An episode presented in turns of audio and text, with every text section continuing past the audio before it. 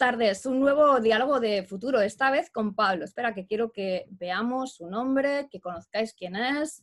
Aquí tenemos Pablo Sánchez. Pablo Sánchez, algunos lo conoceréis eh, por su parte profesional, es el director y cofundador de Bicor Lab eh, aquí en España.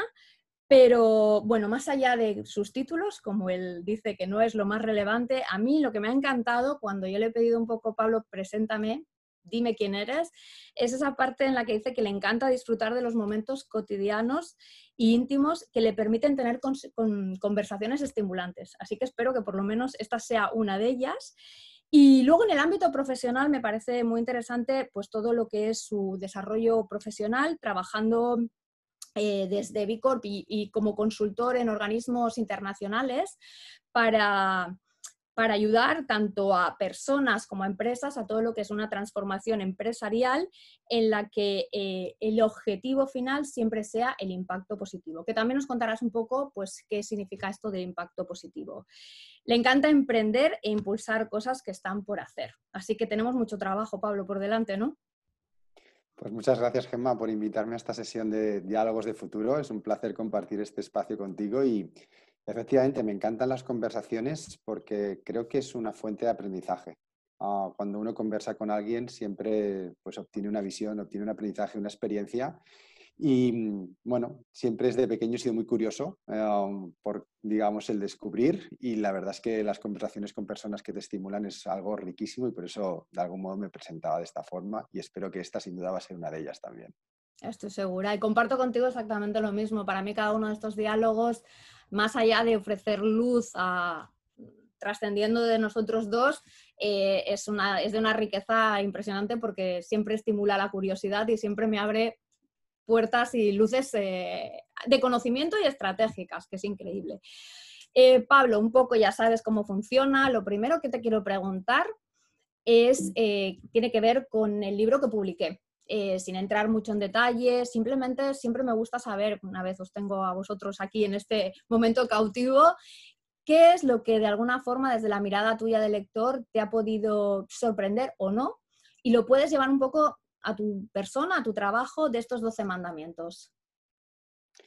Pues la verdad es que cuando estaba leyendo estos 12 mandamientos, ha habido una reflexión que, me han generado, que no es uno en concreto quizá, ¿no? que quizás sí que hay alguno que me ha llamado la atención y luego comparto, pero sobre todo era, digamos, que desprenden a esa participación, digamos, del individuo sobre el futuro. Es decir, esa capacidad que tiene el individuo de determinar también el futuro que quiere construir. ¿no? Es, por tanto, ese mayor protagonismo. Ah, y quizás es algo que si lo hubiéramos visto hace un tiempo no hubiéramos sido tan conscientes. Creo que hoy día estamos en un momento de la historia donde somos más conscientes que nunca de nuestra capacidad de influencia. ¿no? y eso hace que las personas estemos adoptando un rol seguramente mucho más activo en diferentes ámbitos. Y antes, mientras cedíamos ese protagonismo a otros actores de la sociedad que parecía que gobernaban por nosotros, ¿no? hoy día bueno, nos sentimos como más protagonistas y pensamos que realmente nuestro futuro y nuestro desarrollo está vinculado también a ese activismo. Entonces, eso es lo que me ha, despertado, ¿no? estas, estas frases, ¿no? y esa, de algún modo, pues algunas de ellas, evidentemente. Me ha encantado la primera, honestamente. ¿no? Es el de tu comportamiento impacta en el global de la sociedad, que es un poco lo que estaba diciendo ahora. ¿no? Es decir, al final, ah, creo que los conocerás por sus hechos, ¿no? Los conocerás por lo que, no tanto por sus palabras, sino por sus hechos. Y la verdad es que a mí siempre me ha gustado mucho más hacer que no hablar, ¿eh? O sea, que soy una persona muy de, hacer. Y, la verdad es que creo que ese comportamiento, al final es, estamos en un sistema, ¿no? Y, esa capacidad que tú tienes de influir en los que están más cerca de ti y que esos que están más cerca de ti, luego a su vez, ¿no? Influyen en los que están más cerca de ellos. Y todo eso al final conforma una espiral una espiral, digamos, sistémica en el que se produce ese cambio de comportamiento, en el que se producen, digamos, esos nuevos valores que, uno... Entonces, si todos fuéramos un ejemplo de lo que querríamos que fuera la sociedad, creo que seguro que como sociedad global encontraríamos esos valores comunes compartidos. Entonces, me ha gustado mucho ese, punto uno, ah, porque realmente refleja la importancia que tiene el individuo y la ética, que, me parece que es muy importante. Y luego, quizá por el momento, ¿eh? no lo sé, también puede influir, pero el 10 creo que es como bueno, que, viene como anillo al dedo, ¿no? O sea, aprende a abrazar y manejar el caos. Que no sé si es el caos o es la incertidumbre, que pueden ser cosas que se parezcan, pero no son exactamente lo mismo, ¿no? Pero efectivamente, siempre lo decimos también, oye, abraza la incertidumbre. Porque hoy día lo que sí sabemos es que no hay, digamos, respuestas, no hay planes a 10 años, no hay, digamos, visiones que son monolíticas. Lo que tenemos es, seguramente, pues divergencias, tenemos incertidumbres, se nos dice que nuestros hijos no van a saber, no vamos a saber en los trabajos que van a trabajar, ¿no? Con lo cual, lo que van a estudiar en el futuro seguramente pues tienen que estudiar capacidades porque los temas pues, van a cambiar y va a ser una formación constante en el tiempo. Entonces, ahí realmente me parece que, efectivamente es el signo de nuestros días, ¿no? Y ahí la verdad es que me, me, me siento también muy identificado con esa, con esa frase, ¿no? Pero sobre todo con esta idea, ¿no? De, oye, ¿no? El, el, digamos, ese protagonismo que podemos tener cada uno de nosotros como individuo es determinante para tanto nuestras relaciones más cercanas como para aquello que estamos construyendo a nivel sistémico. Absolutamente. Eh, mira, me voy a hacer nada, solo un, un, par de pinceladas. En el 10, el del caos, para mí es muy interesante en el sentido de que, ¿cómo te diría? Eh, a veces se piensa que es algo, no sé, negativo el caos, ¿no? El caos es vida, porque al final, o sea, no, no, nunca tenemos el control de todo, ¿no? Lo que pasa que después de mucho tiempo reduciendo el mundo a veces a datos, teníamos más la sensación de que casi todo era controlable, cuando en realidad somos conscientes de que casi nada lo podemos controlar y ahora de alguna forma ha sido como la bomba, pero aquí, es, aquí mm, por aquí han pasado algunos protagonistas que me ha parecido bastante interesante escucharles como se sienten muy cómodos en el caos, ¿no? Porque al final el caos es de alguna forma lo que te ayuda a ir viendo qué recursos como persona puedes ir desarrollando tú. Yo misma, ¿no? O sea, yo misma cuando me he puesto en situaciones más extremas, eh, voy a sacar aquí una anécdota, cuando me fui sola al Amazonas, y me, encontré ahí en medio de una selva diciendo, ostras, ¿y ahora qué hago aquí? Te das cuenta de que tienes muchísimos más recursos de los que incluso te enseñan en cualquier lado, que es que son cosas nuestras, son cosas de la propia persona. Entonces yo creo que abrazar ese caos es hacernos crecer y ahí es donde pongo ese acento en tomárselo de la forma más positiva posible, porque uno es cuando se encuentra en estas situaciones, es cuando se crece y se reconoce en sus posibilidades. Y para mí es una cosa que es muy bella, ¿sabes?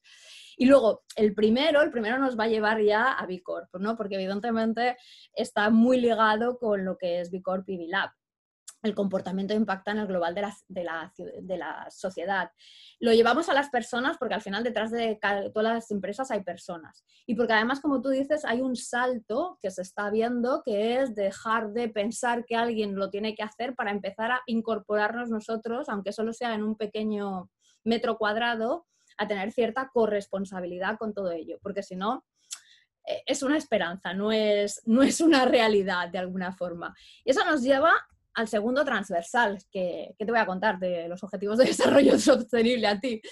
Eh, aquí te quiero preguntar, a partir de Bicorp, ¿no? que también, para quien no lo conozca, Bicorp, Bilab, eh, nos das así un poco de pinceladas de qué es. Eh, solo puedo decir que agrupa 3.500 empresas, 160 sectores, 70 eh, países y un objetivo, o sea, que no es poca cosa. y dentro engloba marcas como Patagonia y aquí en España Hola Luz, Ecoalf, Ben Jerry, o sea, un conglomerado de mucha fuerza. Pero todos ellos, de alguna forma, les aúna una primera parte que es una certificación.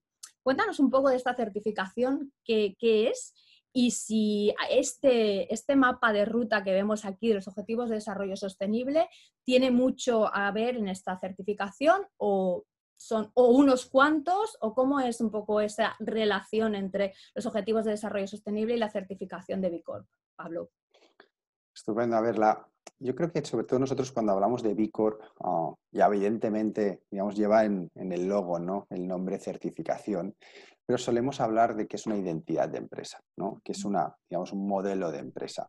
Hoy día, ah, creo que si vamos a una escuela o a una universidad de economía o de empresariales y preguntamos a los alumnos cuál es la función de una empresa o cuál es el objetivo de una empresa, desgraciadamente todavía hoy la mayor parte de ellos te van a decir a ganar dinero, tener beneficios económicos. Entonces, oye, una empresa existe para ganar dinero y lo hace pues ofreciendo unos bienes y servicios a sus clientes para los cuales, pues bueno, satisface una necesidad. ¿no?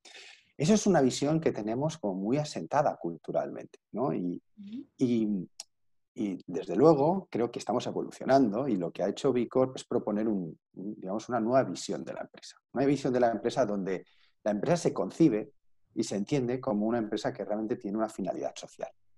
Y por tanto, lo que quiere contribuir es dar, dar respuesta a determinados retos sociales y ambientales que tiene hoy día nuestra sociedad y que seguramente muchos de ellos están dentro de estos 17 objetivos de desarrollo sostenible.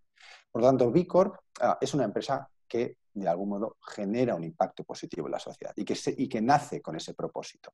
Dentro de lo que serían los requerimientos de la certificación, pues lógicamente hay unos requerimientos más concretos y más específicos ¿no? que implican pues, que esa empresa cumpla con elevados estándares de desempeño social y ambiental, es decir, oye, una empresa que eso manifiesta hacerlo, pues también tiene que tener internamente, oye, pues cuidar bien de su gente, cuidar, digamos, tener unas políticas de compras coherentes, ¿no?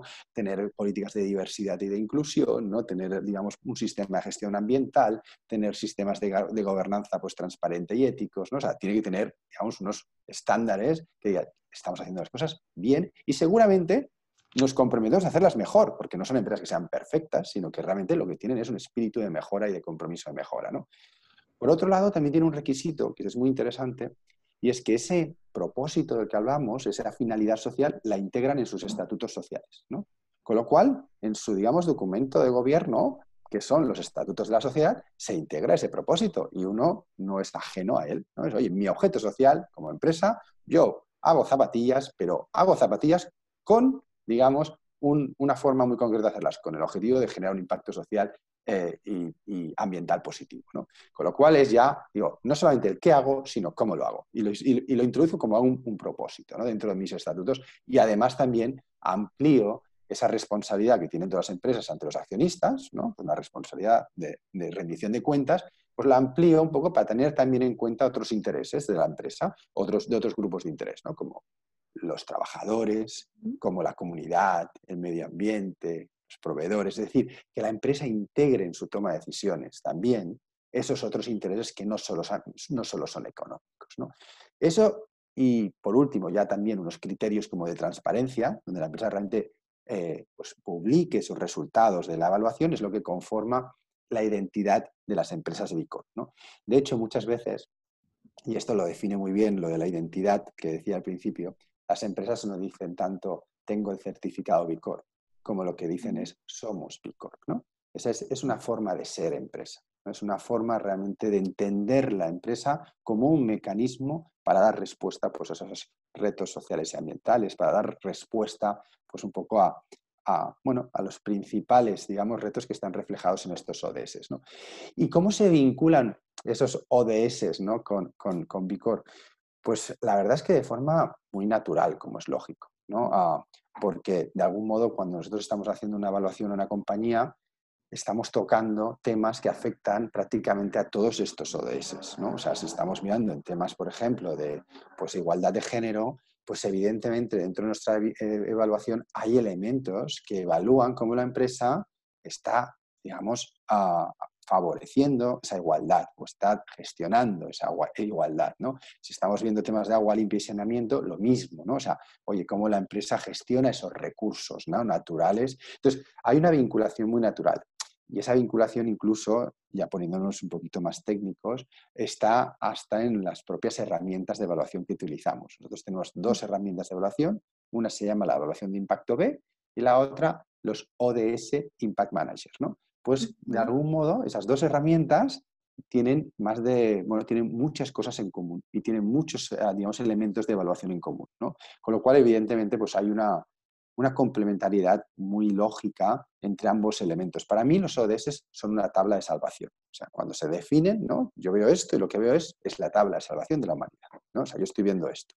Entonces digo, si nos lo tomamos en serio, quiere decir que esto, si lo cumplimos, nos salvamos. Si esto no lo cumplimos, los riesgos son muy claros. ¿no? Entonces, lo que tenemos que favorecer es que las empresas, que son un agente pues ah, tan relevante en nuestro modelo de desarrollo social y económico, esto lo integren en su día a día como algo cultural que realmente influye en cómo hacen las cosas. Y para eso hemos de darles herramientas, hemos de darles instrumentos que les permiten, digamos, esa adopción cultural. Y eso es lo que estamos un poquito también pues eh, trabajando. Genial. Mira, me, ha gustado mucho lo de los ODS, son una tabla de salvación, ¿no? Porque, bueno, es verdad que, o sea, es lo que de alguna forma, si los mandamientos por alguna forma son el cómo podemos hacer las cosas, esto es, desde luego, el fin al que tenemos que llegar. Em, por lo que sé, o sea, por lo que sé, por gente que he hablado con ella y que han pasado por todo el, proceso de la acreditación, no es fácil, o sea, no es un tema fácil, o sea, sí que realmente sometéis a mucha auditoría a esas empresas, ¿no? Con lo cual, de alguna forma, también me quedo con la parte más básica. Ahora iremos evolucionando en ese somos, que no es solamente ponerte un sello, sino que, bueno, esa auditoría nos salva mucho al resto de los mortales de ese greenwashing que de alguna forma habla y hace poco, ¿no? Voy a, poner, voy a decirlo así. sí, a ver. Ah, perdón, perdón. Sí, sí, sí. No, no, no, no, efectivamente. O sea, nosotros, de hecho, y cada vez más lo que, y luego explicaré un poquito más sobre VILAB, ah, lo que queremos sobre todo es que las empresas hagan el ejercicio de la transformación cultural, ¿no? Ah, y aquellas que consideren que estén preparadas y que realmente están más en posiciones de quizá de liderazgo ¿no? y de un mayor compromiso, quizá alcanzan la, la, digamos, la certificación y alcanzan ser Bicorp. Pero lo importante no, no, es tanto que ellas, estas empresas, sean Bicorp y que obtengan, pero como que empiecen ese proceso. ¿no? Y para eso las herramientas que disponemos son totalmente gratuitas para que lo empiecen a hacer. ¿no? Ah, entonces, siempre decimos, oye, B Corp es un poco casi, ah, efectivamente, es complejo, no es fácil, ¿eh? es un examen exhaustivo de todo lo que hago, pero es muy útil empezar ese proceso como un ejercicio interno, más de, oye, casi es como una terapia personal, pues bueno, lo llevamos a la empresa, ¿no? Hago un autodiagnóstico y de algún modo, pues lo que hago es ver cómo estoy haciendo las cosas. Y, oye, quizá no estoy preparado ahora, pero quizá de aquí cinco años sí, pues perfecto, ¿no? La cuestión es empezar ese proceso. Interesante. Eh, Mira, eso me lleva primero también a preguntarte un poco eh, qué tipo de empresas, bueno, ya veo primero también otra cosa importante. El reto no es el destino, es el camino. O sea, lo importante es empezar e ir evolucionando con estas herramientas que vosotros ponéis a disposición, ¿no? Que además, como dices, son, son gratuitas, que no hay un, o sea, que todo el mundo de alguna forma o toda empresa puede acceder. ¿quiénes son? Supongo que tiene que haber como por lo menos un par de tipologías de empresas que se acercan más. A lo mejor unas que son las que hablan a volúmenes, no sé, un Patagonia, y luego otras que a lo mejor son más estas, no sé, startups cebra, por ejemplo, que es ahora como el término este tan de moda. Dime tú, Pablo, si va por aquí o un poco cómo es. Y luego también eh, en este ejercicio de transformación cultural, una cosa que me ha parecido interesante es cómo de la certificación, de alguna forma, lo que ese sello mm, que todos teníamos un poco más en mente, lo que realmente hay detrás es un, movimiento, un movimiento que es eh, la fuerza al final de Bilab y la fuerza de Bicorp. El hecho de, eh, a través del negocio, generar un impacto positivo. Cuéntame primero un poco de las empresas y luego dime un poco cómo está evolucionando este movimiento, que me parece más interesante, mucho más interesante incluso que la certificación. Cuéntame, Pablo, por favor. Sí, lo es, ya lo verás que lo es, yo creo que sí. Ah, a ver, sobre el tema de las empresas, la verdad es que tenemos una diversidad muy amplia de empresas, pero diría que el 80% de nuestras empresas son más bien pequeñas empresas, ¿vale? Ah, y cuando hablo por, de pequeñas empresas, me refiero a empresas que facturan pues, quizá menos de 5 millones de euros. Con lo cual estamos hablando de empresas relativamente pequeñas, ¿vale? Ah, mm, dentro de estas empresas, muchas de ellas son la que yo llamo nacidas con propósito. Es decir, son empresas que han nacido eh, claramente con un propósito y por tanto son empresas relativamente recientes, porque seguramente hace 50, 60 años no se nacía con un propósito social, sino que pues, mm, de algún modo uno atendía a un mercado. ¿no? Ah, pero ahora sí hay empresas, oye, pues que lo que quieren es dar respuesta a un problema ambiental, ¿no? Ah, como por ejemplo Coalf, ¿no? que a través de, pues, de su ropa y de su moda, pues da una respuesta, digamos, al, al desafío de la sostenibilidad en el sector de la moda. ¿no? Ah, o empresas también de alimentación que venden productos pues, ecológicos, orgánicos, veganos eh, o de, digamos, incluso de, base vegetal para evitar digamos, la producción. De... O sea, entonces tenemos empresas claramente nacidas con, bueno, con filosofía siglo XXI. ¿eh? Pues con esa dinámica de, activistas ah, muy posicionadas en favor de alguna causa concreta, de un propósito concreto. ¿no? Pues ahí tenemos un volumen importante de empresas. Pero también, y quizá eso es para mí más interesante todavía, tenemos otro perfil de empresas que podríamos llamar quizá de mayor tamaño incluso, ah, que pueden ser empresas familiares o pueden ser grandes compañías, que pueden ser hasta centenarias en algunos casos, o que han nacido pues, en un momento donde la sostenibilidad no estaba en la agenda social ni en la agenda empresarial y de repente se dan cuenta de que esto está cambiando. ¿no? Ven en los últimos años, aquí hay unas fuerzas ¿no? sociales, unas fuerzas de mercado que esto está cambiando y dicen, uy, tenemos que empezar a transformarnos. ¿no? Incluso a veces son empresas familiares que viene la generación por debajo y dice, bueno, pues que o, nos transformamos o es que yo no tengo interés en seguir en esta empresa. O sea, directamente no me interesa, porque ¿para qué? Una, no, no, me, no me llena. ¿no? Entonces, ahí sí que vemos estas, esto me parece muy interesante porque, claro, ahí sí hay un reto enorme Empresas que tienen una cultura, que tienen unos valores, que tienen una forma de hacer las cosas, que de repente entras ahí en el consejo de dirección, tú, así como quien dice, atientas, ¿no? Pones tu presentación de Vicor, hablas de las tendencias de futuro, les explicas por dónde crees que van las cosas, te miran el primer día como diciendo de dónde ha aparecido este hombre ¿eh? o esta mujer, depende de quién vaya a hacer la presentación, y a cabo de quizá dos años te das cuenta que eso se ha transformado que entras allí y están hablando de cómo hacer el packaging, digamos, eh, reutilizable, de cómo conseguir una... O sea, es, entonces es brutal. Ahí es cuando te entra la satisfacción tremenda porque dices, has logrado esa transformación. ¿no? Eh, empezaste, como quien dice, explicando de qué va todo esto y en tres años la empresa está en ese camino de transformación y, y, hay gente que está entendiendo que las cosas van por aquí. ¿no? Y además eso les motiva más que cualquier otra cosa empieza a motivarles mucho más eso que no la cuenta resultados. Con lo cual es una satisfacción personal brutal. Dice, no, es que yo es que estoy disfrutando como nunca, porque antes estábamos que si la cuenta, no sé qué, las ventas, y ahora de repente es que se la alianza con esto, que vemos que los trabajadores están proponiendo estas... Se, les iluminan los ojos. ¿no? Entonces, esa, esa transformación y esa tipología de empresas, a mí me parece que tenemos menos, ¿no? pero están empezando también. Ah, están empezando a haber cada vez más casos de esta tipología de empresas que ya diríamos que están entendiendo que hay una necesidad de transformación empresarial y que tiene que ser genuina, que no vale con un reporting de sostenibilidad que me informa de unos indicadores. No, no. Tiene que ir al cambio cultural de la compañía, tiene que venir también por una adopción de un propósito concreto que signifique luego unos compromisos, ¿no? Eh, que se traslade al conjunto de la organización luego esos, esas, digamos, esos compromisos. Entonces, esa, digamos, esa tipología, que es más emergente, eh, me parece muy relevante, porque la otra es un sin parar, o sea, no paran de aparecer startups, y afortunadamente es así, que tienen ese propósito y algunas de ellas acabarán convirtiéndose también en cebra, como decías, ¿no? Y que, y que esperemos también poder integrar alguna dentro de la comunidad, ¿no? Así que este es un poquito en cuanto, y luego si quieres Veo que quieres comentar algo, así que me paso. Voy a decir una cosa que me parece bastante interesante, porque, bueno, yo ya me imaginaba que este 80% de dónde venía. Sin indagar demasiado, ya me lo imaginaba un poco, porque, bueno, eh, sabes hacia dónde va el mercado y todo esto.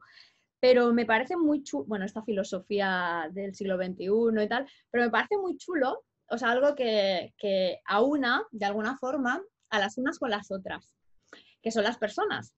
Sea, tú me dices, eh, de las que del 80%, la mayoría, pues bueno, supongo, estoy casi convencida de que lo que llega es, pues bueno, gente más joven, con esta, con esta visión ya de un negocio, que no es tanto el por qué, sino el para qué se trabaja y que...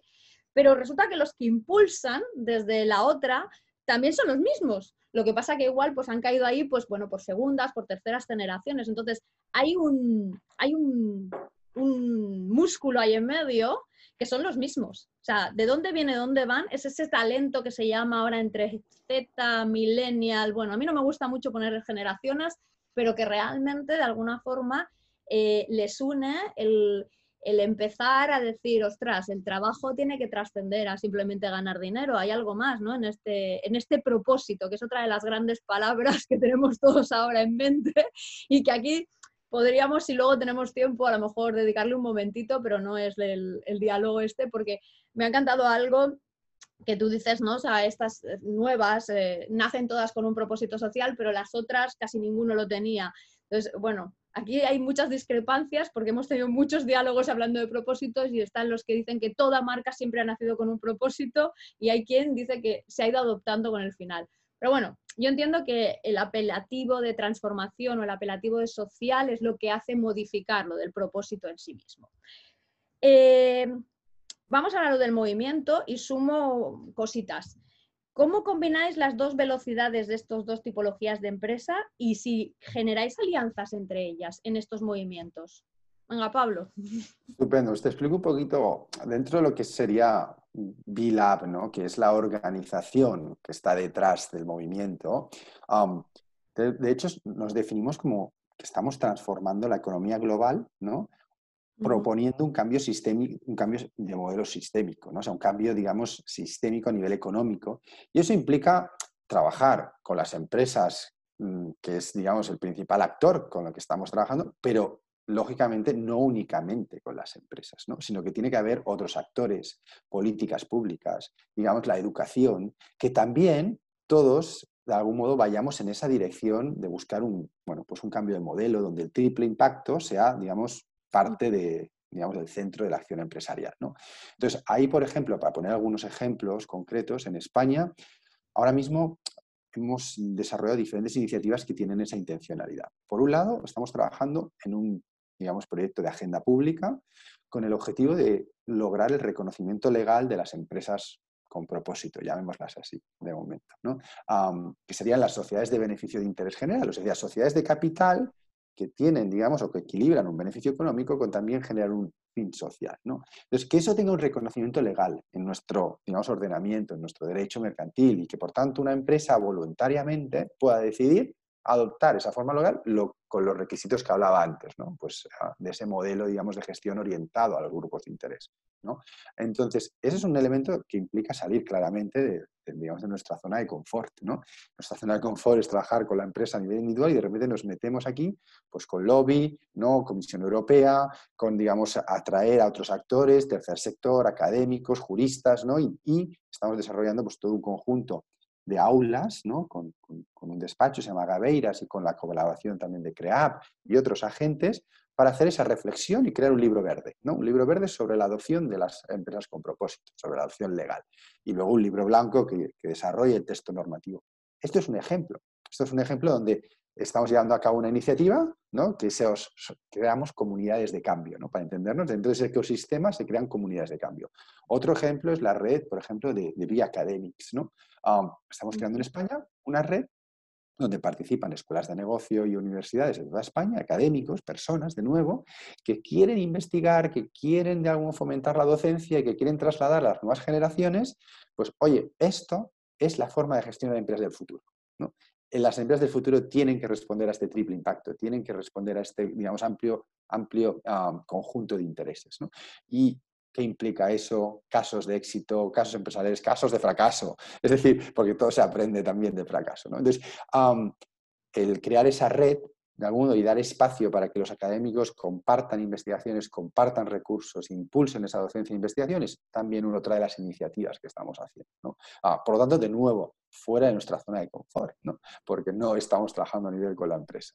Ah, y también estamos creando comunidades territoriales, es decir, a, nivel, por ejemplo, de este año hemos puesto en marcha tres pilotos, en Andalucía, en Madrid y en Cataluña. Es decir, comunidades B territoriales, donde hay personas que forman parte de la comunidad o se interesan por ella, que de algún modo también comparten una ruta. Y comparten una ruta, pues oye, pues vamos a crear diálogos, vamos a hacer, digamos, eh, conversaciones, vamos a generar un poquito espacios para que esto se debata, vamos a, digamos, a presentarlo a no sé quién porque puede tener influencia, ir a medios de comunicación. Es decir, que también descentralizar lo que es la gestión en esas comunidades para que ellas mismas también generen esa, esas oportunidades y esa, pues, ese movimiento a nivel local. ¿no? Entonces, uh, esos son algunos ejemplos, solamente algunos de ellos, porque hay, muchos más, evidentemente, de lo que estamos haciendo fuera del ámbito digamos, eh, más circunscrito a las propias empresas. ¿no? Ah, y respondiendo a esa segunda pregunta que me hacías, mm, uno de los factores creo que es diferenciales del movimiento es que nosotros siempre decimos bienvenido a la comunidad Y hablamos de comunidad, y lo hablamos y cuando hablamos comunidad no queremos que sea una palabra hueca, sino que queremos que sea una palabra que tenga sentido, que te sientas parte de algo, ¿no? que tengas un sentimiento de pertenencia. Entonces nosotros cada mes hacemos un encuentro con todas las empresas, ¿no? virtual en estas circunstancias. Ah, una vez al año hacemos un retiro donde nos unimos todos un par de días para bueno, conocernos, compartir, aprender, ¿no? establecer alianzas. Eh, y esos, esos espacios lógicamente generan, eh, somos personas, de las personas salen relaciones, de las relaciones salen también oportunidades de colaboración o de, o de trabajo en conjunto. ¿no? Entonces, nosotros nuestra labor principal es generar el espacio, ¿no? generar esos encuentros para que desde ahí surja la energía, la magia que permita luego pues que trabajen entre ellas y conjuntamente. Pero tenemos en nuestro equipo dos personas que se dedican solo a esto.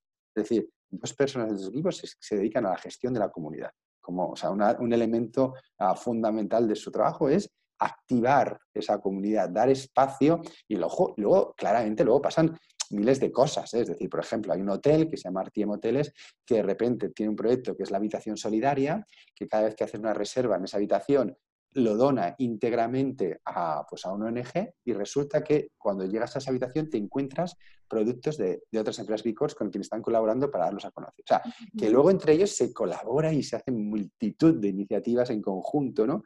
Que es lo bonito. Absolutamente.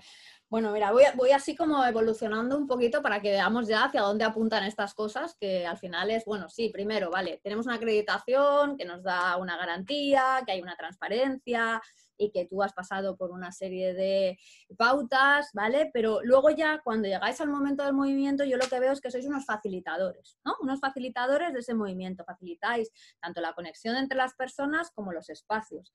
Bien sea a través del libro B este, el libro verde B, el B Academics, las comunidades B y bueno, y supongo que muchas más otras iniciativas que irán irán floreciendo, ¿no? Pero de alguna forma lo que hacéis es decir, bueno, como plataforma estamos, vamos a generar este movimiento poniéndoos en, conjunto a todos, bien sea los que ya tenéis el recorrido hecho, los que estáis empezando, da igual en qué parte del camino estáis, ¿no? Un poco.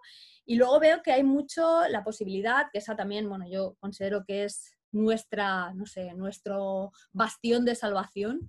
O yo ahora mismo, si tengo que apostar por algo que nos pueda salvar, son las alianzas. Creo que si algo nos hemos dado cuenta es que solos no llegamos a ningún lado y que necesitamos cada vez de más y que esto es una de las cosas que de forma natural o de forma un poco por esta facilitación que vosotros vais eh, construyendo, se van generando cada vez más, ¿no? De alguna forma.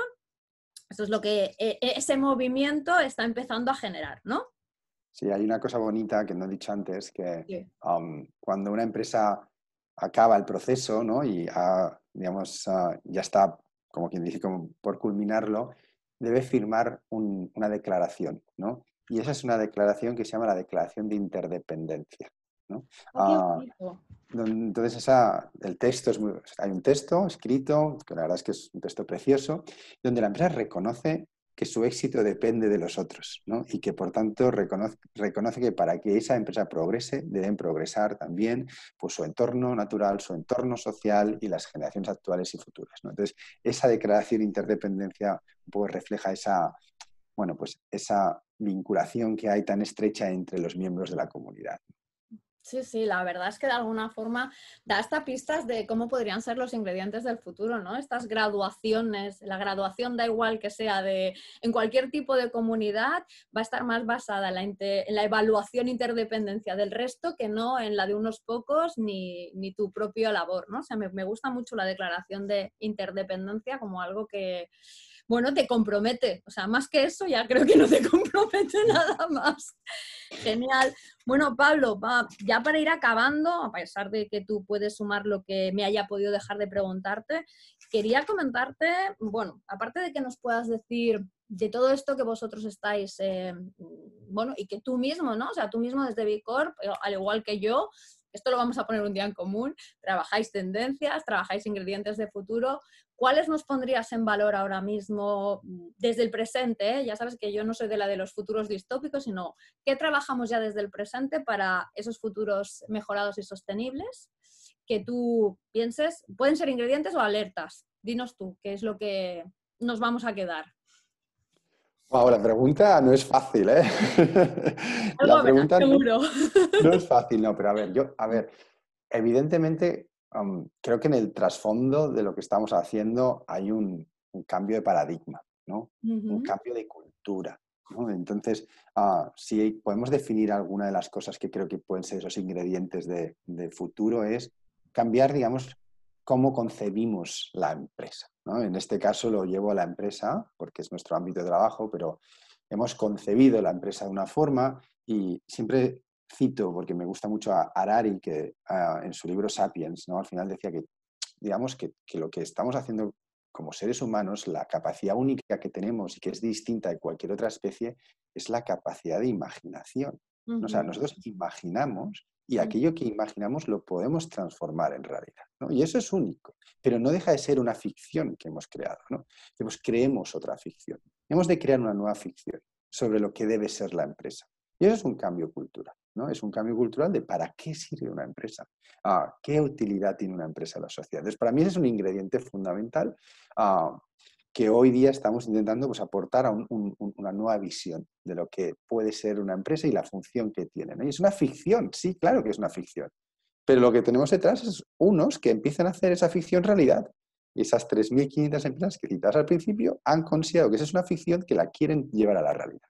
Entonces, así se empiezan los movimientos. Yo creo que entonces el cambio empieza por ese, digamos, esa narrativa, eh, que, es, que de algún modo pues implica un cambio de cultura, y un cambio y un paradigma nuevo. ¿no? Y luego hay otro elemento que me gusta mucho que es la seducción de la ética. ¿no? O sea, decía Lisavisky, que es un filósofo uh, francés, sociólogo, que vivimos en el capitalismo de la seducción. ¿no?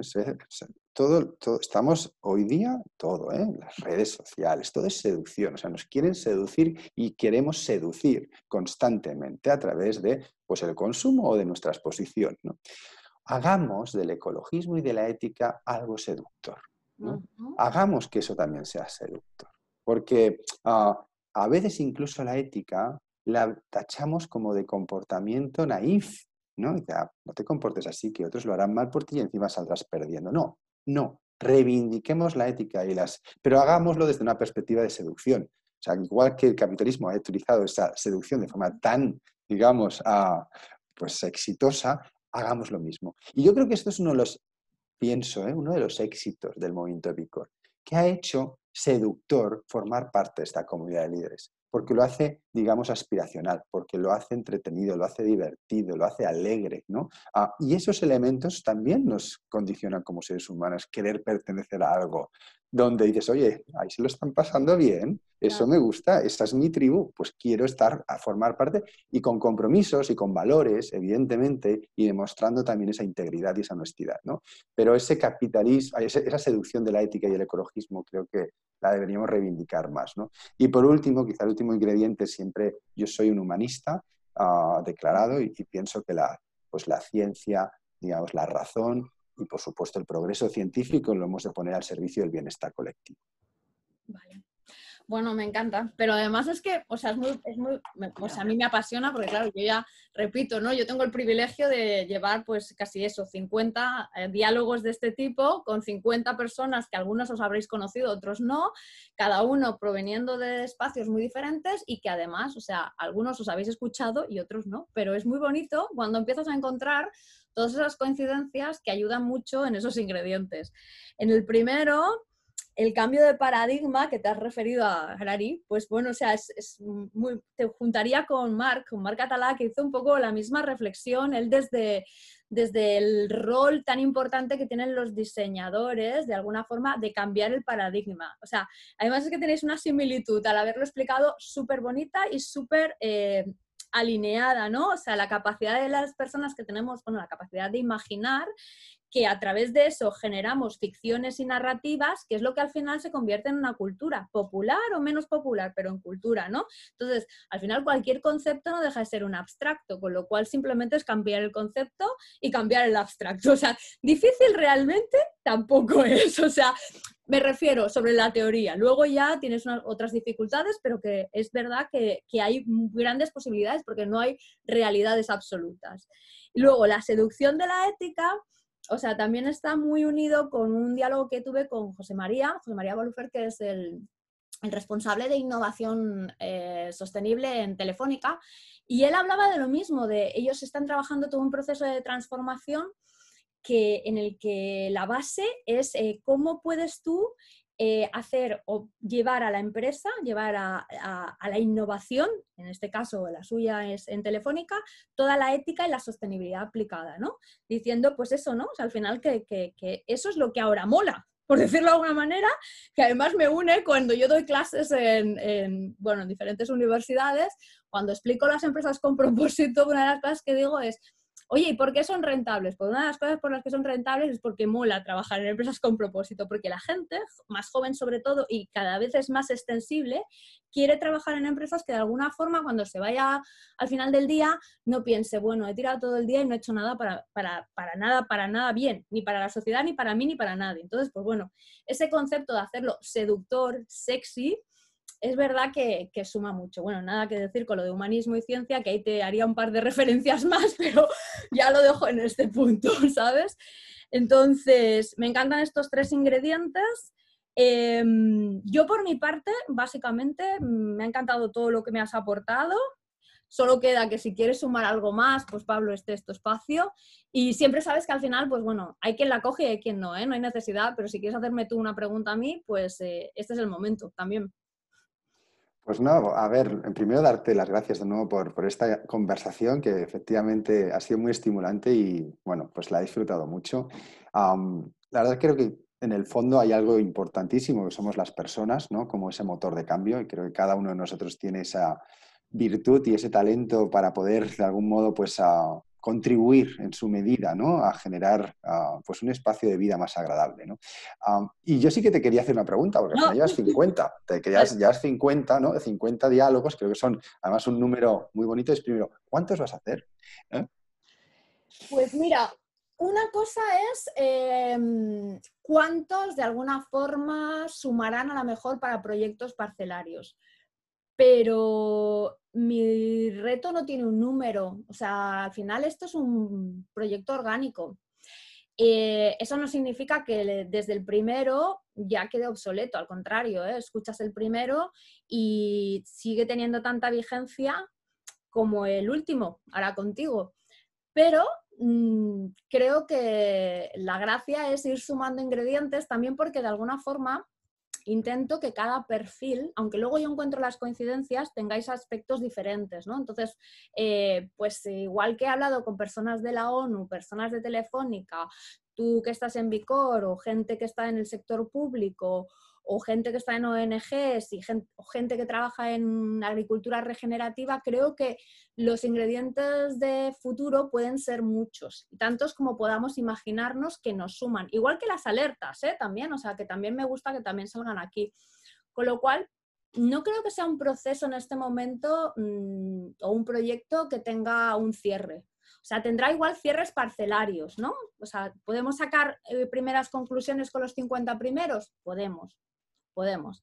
Podremos con los 50 segundos también y seguramente habrá un, vaciado, por decirlo de alguna manera, entre los 50 primeros y los 50 segundos. O incluso cosas que me, resuenan como muy interesantes es empezar a poneros a dialogar entre vosotros y yo facilitar un poco ese, ese bueno, ese Vicor facilitador de comunidad, porque hay muchas eh, sinergias y, mucho, muchas capacidades sumar puntos de vista en aspectos que sin duda, o sea, hay pocas certezas, ¿vale? La única certeza es que el futuro no existe, pero pocas certezas hay ahora. Pero sí hay ingredientes que tenéis bastante en común.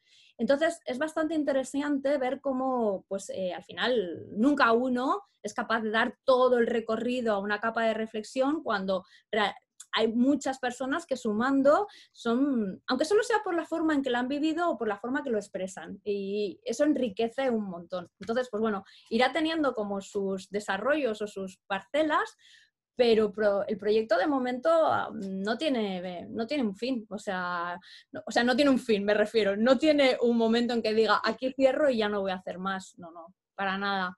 Mientras la gente quiera seguirse sumando, habrán diálogos de futuro.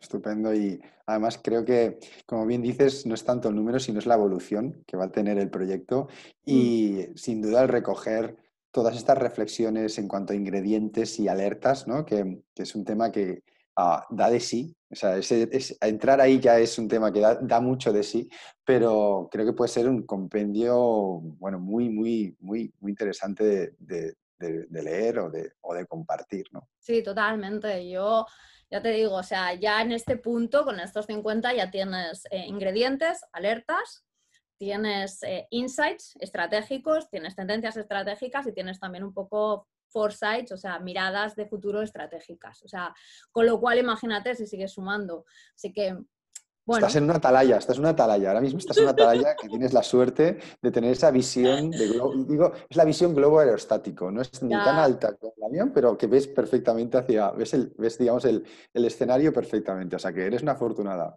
Eh, en este espacio sí, sí. Me reconozco una afortunada. La verdad es que tengo mucha suerte en ese sentido y bueno, solo darte las gracias a ti personalmente, pero es que al resto que han pasado igualmente porque, o sea, o sea, no hay ni un solo diálogo que hayas dicho, bueno, este no es acá. No, o sea, todo el mundo ha aportado desde su punto de vista un montón de información y eso al final ahora mismo eh, te da perspectiva.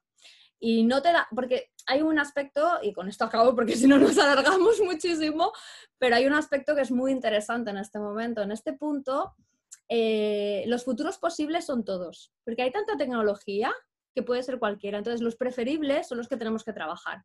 Y para eso, en realidad, hay que solamente identificar ingredientes. Y dentro de los ingredientes de los preferibles, estamos todos de acuerdo en que los sostenibles son, de alguna forma, hacia donde queremos apuntar. Entonces, bueno, cuando tú vas haciendo ese vaciado, dices, bueno, ya algo de aquí puedes empezar a, a interpretar, ¿vale?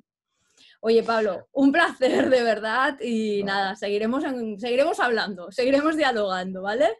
Un placer, Gemma, ha sido un auténtico placer. Muchísimas gracias por, por digamos, este espacio y estos diálogos.